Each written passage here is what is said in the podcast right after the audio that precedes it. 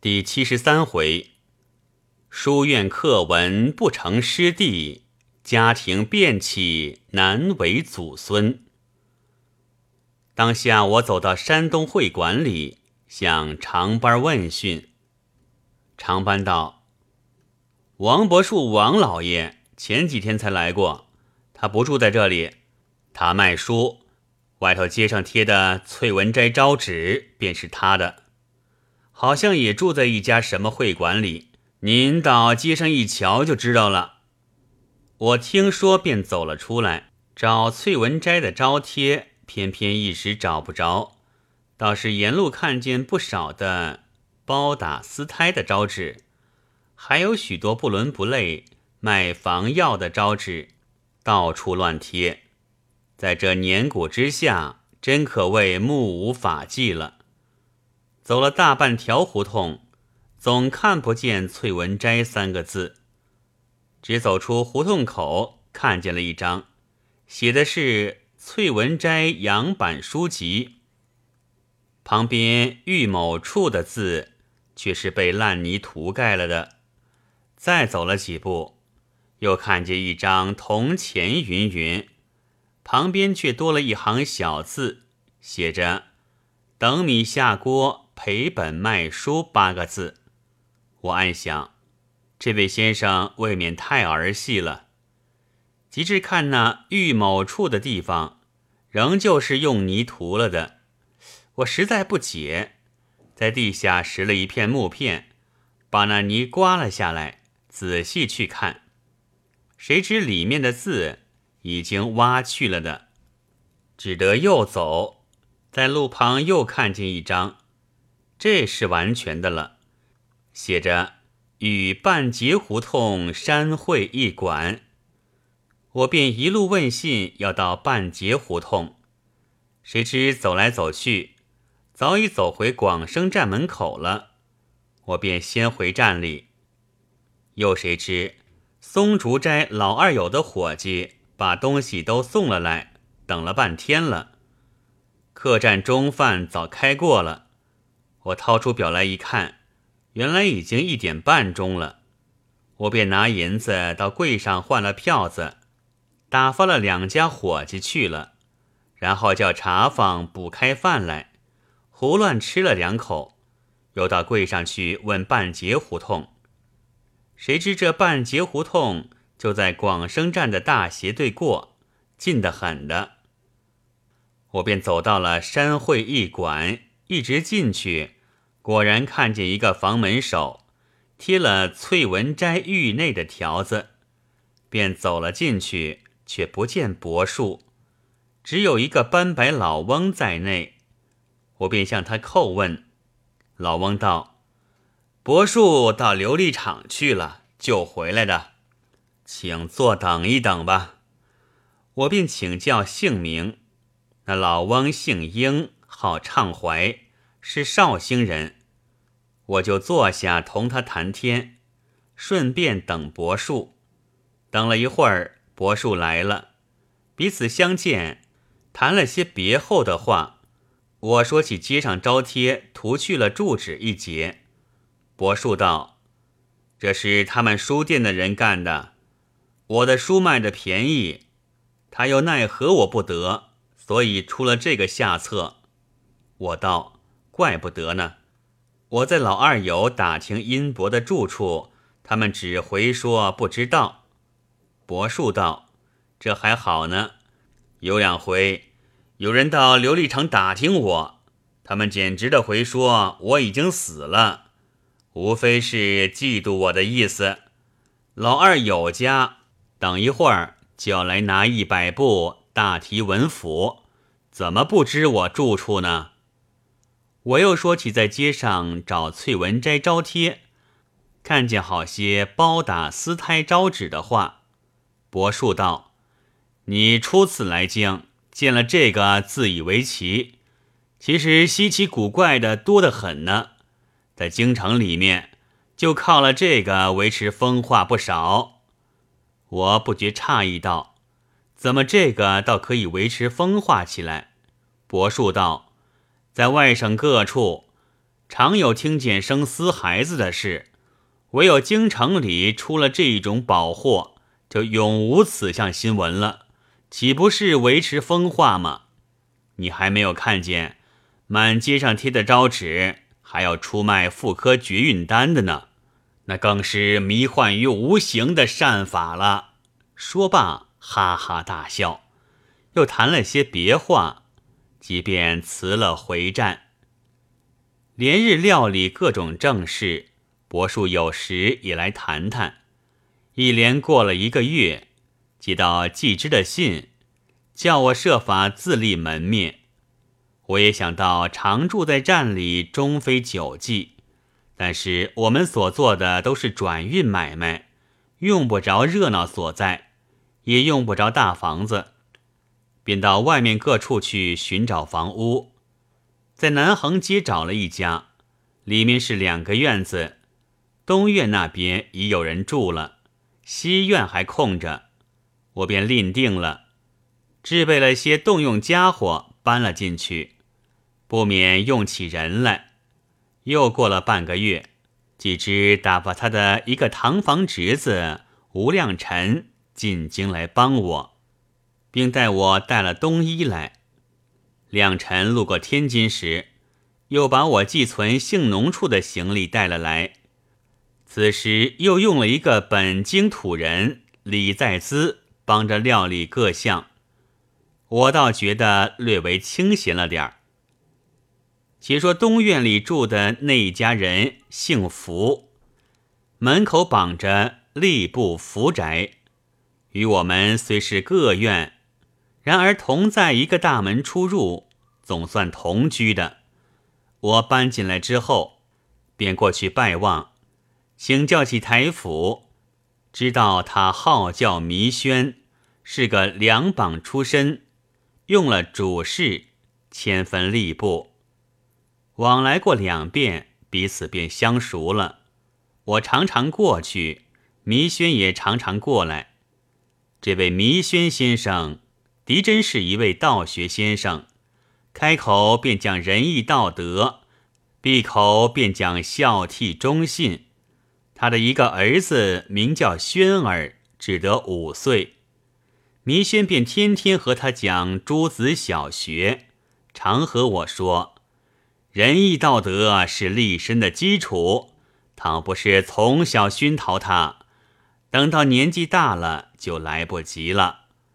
因此，我甚是敬重他。有一天，我又到他那边去坐，两个谈天儿正在入垢的时候，外面来了一个白须老头子，穿了一件七破八补的棉袍，形状十分瑟缩，走了进来。弥轩望了他一眼，他就瑟瑟缩缩的出去了。我谈了一会儿天之后，便辞了回来，另办正事。过了三四天，我恰好在家没事，忽然一个人闯了进来，向我深深一揖，我不觉愕然，定睛一看，原来正是前几天在弥轩家里看见的老头子，我便起身还礼。那老头子战兢兢地说道。天在同居，恕我荒唐。有残饭，岂赐我一碗半碗充饥？我更觉愕然，道：“你住在哪里？我几时和你同居过来？”那老头子道：“弥轩是我小孙，彼此岂不是有个同居之意？”我不觉吃了一惊，道：“如此说，是太老伯了。”请坐，请坐。老头子道：“不敢，不敢。我老朽走到这边，也是无可奈何的事。只求有吃残的饭，赐点充饥，就很感激了。”我听说，忙叫厨子炒了两碗饭来给他吃。他忙忙的吃完了，连说几声多谢。便匆匆的去了。我要留他再坐坐谈谈。他道：“恐怕小孙要过来不便。”说着便去了。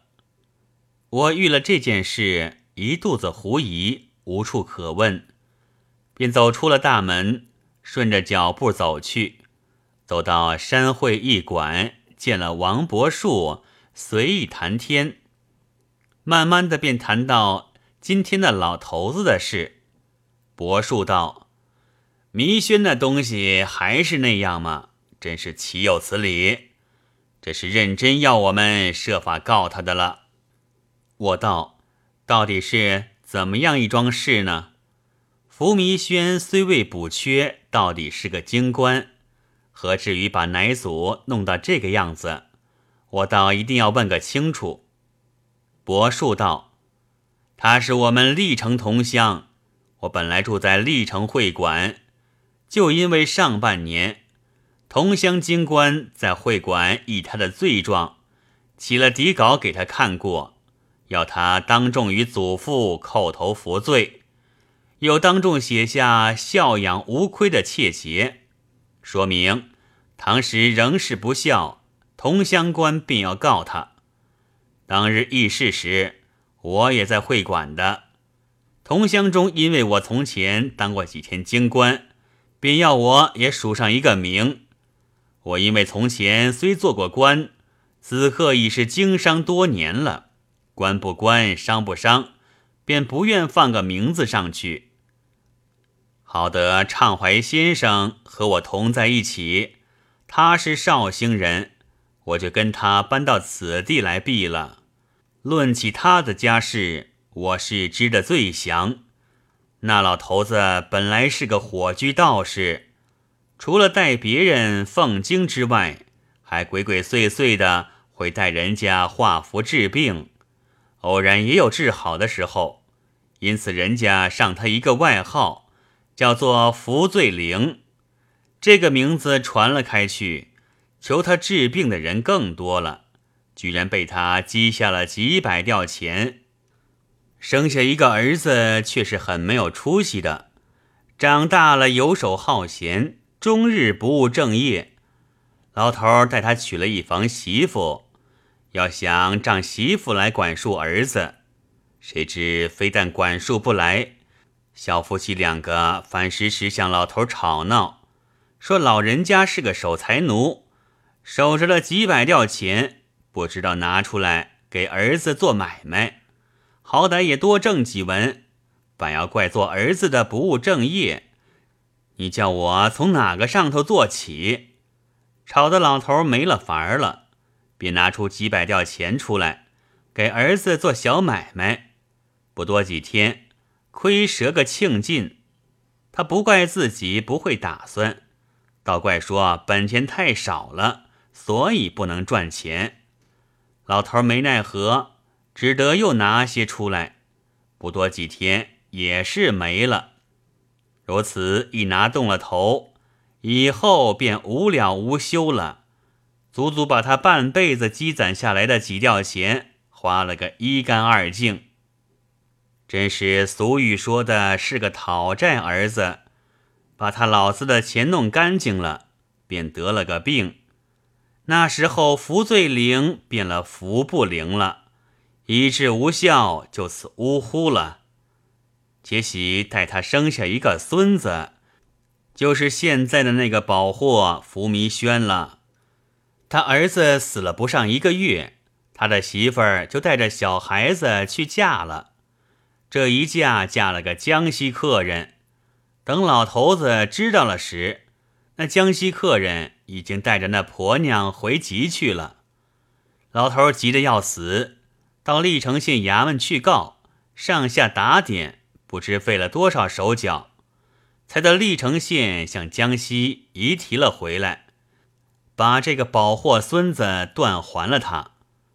那时这宝货只有三岁，亏他祖父福罪灵百般抚养，方得长大。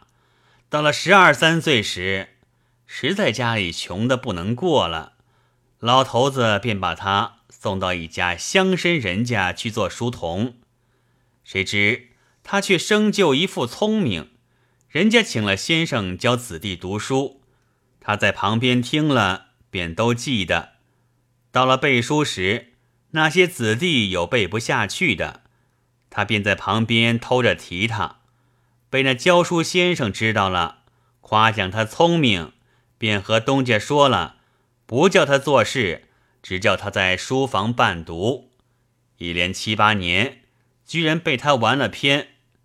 那一年跟随他小主人入京乡试，他小主人下了地，正没好气。他却自以为本事大的了不得，便出言无状起来。小主人骂了他，他又反唇相讥，被小主人怒极了，把他撵走了。从此他便流落在京。幸喜写的一笔好字，并且善变字体，无论颜柳欧苏，都能略得神似。别人写的字被他看一遍。他模仿起来总有几分意思，因此就在琉璃厂卖字，倒也亏他混了三年，便捐了个监生下乡场。谁知一出就中了。次年会试连结，用了主事，迁分了吏部。那时还是住在历城会馆里。可巧次年是个恩科。他的一个乡试做主，又放了江南主考，爱他的才，把他带了去帮阅卷。他便向部里请了个假，跟着到了江南，从中不知怎样鬼混，卖关节舞弊，弄了几个钱。等主考回京复命时，他便逗留在上海，滥嫖了几个月，娶了一个烟花中人。带了回山东，骗人说是苏州娶来的，便把他做了正室，在家乡立起了门户。他那位令祖看见孙子成了名，自是欢喜。谁知他把一个祖父看得同坠流一般，只是碍着邻里，不敢公然暴虐。在家乡住了一年，包揽词诵，出入衙门。无所不为。历城县请他做历城书院的山长，他那旧日的小主人偏是在书院肄业，他便摆出山长的面目来，那小主人也无可如何。有一回，书院里观课，李承宪亲自到院命题考试，内中有一个肄业生是山东的富户。向来与山长有点瓜葛的，私下的孝敬只怕也不少，只苦于没有本事，做出文字来总不如人。屡次要想取在前列，以教同学。私下和山长商量过好几次，弥轩便和他商定：如取在第一，酬谢若干；取在五名前，酬谢若干。十名前又酬谢若干，商定之后，每月施课时也勉强取了两回，在十名之内，得过些酬谢。要想再取高些，又怕诸生不服。恰好这回遇了官客，照例当堂交卷之后，会送到衙门里，评官评定甲乙的。那弥轩真是利令智昏，等官出了题目之后，他却偷了个空，惨淡经营，做了一篇文字，暗暗使人传递与那肄业生。那肄业生却也荒唐，得了这稿子，便照誊在卷上，誊好了，便把那稿子摔下，却被别人识得，看见字迹是山长写的，便觉得奇怪。私下与两个同学议论，彼此传观，及至出了案，特等第一名的文章贴出堂来，是和时来的稿子一字不异。于是何愿异业生同大哗起来，齐集了一众同学公议办法。那弥轩自是是个山长，众人奈何他不得，并不理会。也并未知道自己笔记落在他人手里，那易野生却是向来恃才傲物的，任凭他人纷纷议论，他只给他一概不知。众人议定了，联合了何院一业生童，聚禀到历城县去告。历城县受了山长及那富户的关节，便纳住这件公事，并不批出来。众人只得又催禀，他没法，只得批了。那批的当中只说，官客之日，本县在场监考，当堂收卷，从何作弊？朱生同等功夫不及他人，因县生度。屡次冒读多事，特斥不准，云云批了出来。各生童又大哗，又联名到学院里去告，又把拾来的底稿粘在饼帖上，复呈上去。学院见了大怒，便传了历城县去，把那饼及底稿给他去看，叫他彻底根究。谁知历城县仍是含糊禀赋上去，学院恼了，传了弥宣去当堂核对笔记，对明白了，把他当面痛痛的申斥一番，下了个闸给历城县，勒令即刻将弥宣驱逐出院，又把那异业生衣顶革了。弥宣从此便无面目再住家乡。便带了那上海讨来的婊子，撇下了祖父，一直来到京城，仍旧扯着他几个作诗的旗号，在那里去卖风云雷雨。有一回，博山运了一单料货到烟台，要在烟台出口装到上海，不知是漏税或是以多报少，被官上扣住要充公。那运货的人与弥轩有点瓜葛，打了个电报给他，求他设法。他便出了他会试做主的贤名，打了一个电报给登来清道，叫把这一单货放行。登来清道见是京师大佬的电报，便把他放了。事后才想起，这位大佬是湖南人，何以干预到山东公事，并且自己。与他相无往来，未免有点疑心。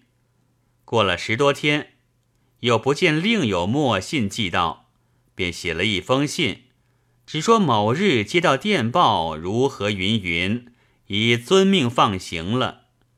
他这做主接到这封信，十分诧异，连忙着人到电报局查问这个电报是哪个发的，却查不出来。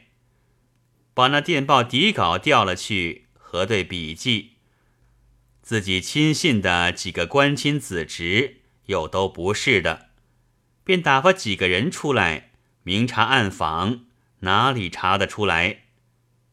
却得一个少爷是个极精细的人，把门房里的号簿调了进来，逐个人名抄下，自己却一个个的亲自去拜访，拜过了之后。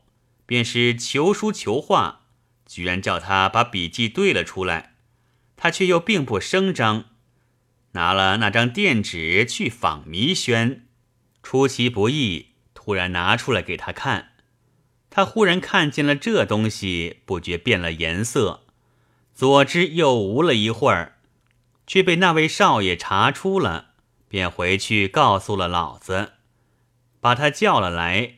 痛呼其骂了一顿，然后撵走了，交代门房以后永不准他进门。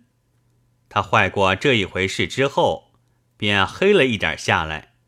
他那位令祖，因为他虽然衣锦还乡，却不曾置得丝毫产业，在家乡如何过得活，便凑了盘缠，寻到京里来。谁知这位令孙却是拒而不纳，老人家便住到历城会馆里去。那时候恰好我在会馆里，那位老人家差不多顿顿在我那里吃饭，我倒带他养了几个月的祖父。后来同乡官知道这件事，便把弥轩叫到会馆里来，大众责备了他一番，要他对祖父叩头认罪，接回宅子里去奉养，以为他总不敢放肆的了，却不料他还是如此。柏树正在鼓鼓而谈，谁知那福罪灵已经走了进来，正是暂停闲议论，且听个中言。未知福罪灵进来有何话说？且待下回再记。